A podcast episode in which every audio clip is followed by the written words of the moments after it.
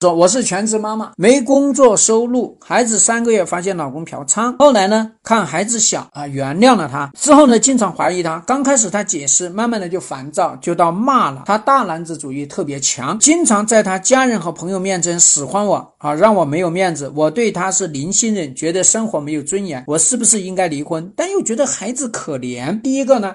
关于孩子可怜的这件事情呢，是真可怜，因为你的这个婚姻鸡飞狗跳，所以孩子可怜，不是因为离婚了可怜。大家一定要知道，孩子需要的是有温暖、有关注、有力量、有支持、有肯定、稳定的一个这种家庭环境。他需要的是这个，他不是需要一个完整的家的壳。如果这个壳如果没有，但是呢，你们作为他的父母。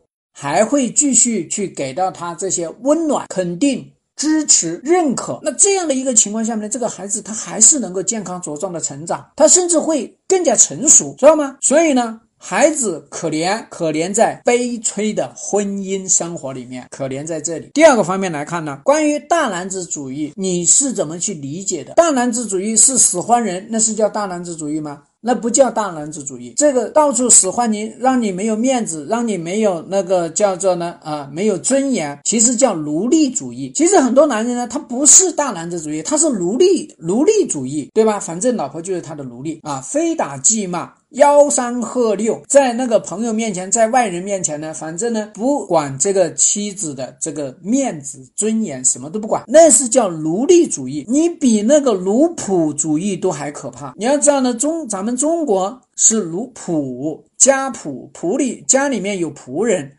仆人他还要给他几分面子呢，奴隶就不用面子了，是不是？所以呢，遇到这样的问题呢，是要提前去跟他沟通。你要告诉他，你在外面这样子对待我呢，我觉得我没有尊严。那同时呢，我也觉得我没面子，所以呢，我心里面是很不舒服的。然后呢，也要告诉他，你这么使唤你老婆呢，别人会怎么看你呢？别人会觉得你这个男人没有品呐，别人觉得你根本就不在意你老婆呀，你连老婆都不在意。你想想，我作为你的朋友，你会在意我这个朋友吗？你连老婆都不重视，我跟你这个合伙能合伙吗？合伙不了啊。那么我们最后一个方面呢，来谈这个嫖娼这件事情。当你发现他嫖娼的时候呢，他已经经历了经年累月，你对于他的这种信任还是不信任呢？其实是肯定的。那么这个里面呢，其实呢是要去重建这个关系，然后呢也要去做一下这个身体健康检查，要不然的话呢，他平常，他万一他得了什么病呢？得了什么暗病，你不知道，那不就麻烦吗？是不是？所以我们说呢，我们一定要去考虑这个问题。那么当然呢，也得要去什么呢？你去参与、去怀疑是没有必要的，因为他肯定是不可能那么轻易去处理这件事情的，他获益呀。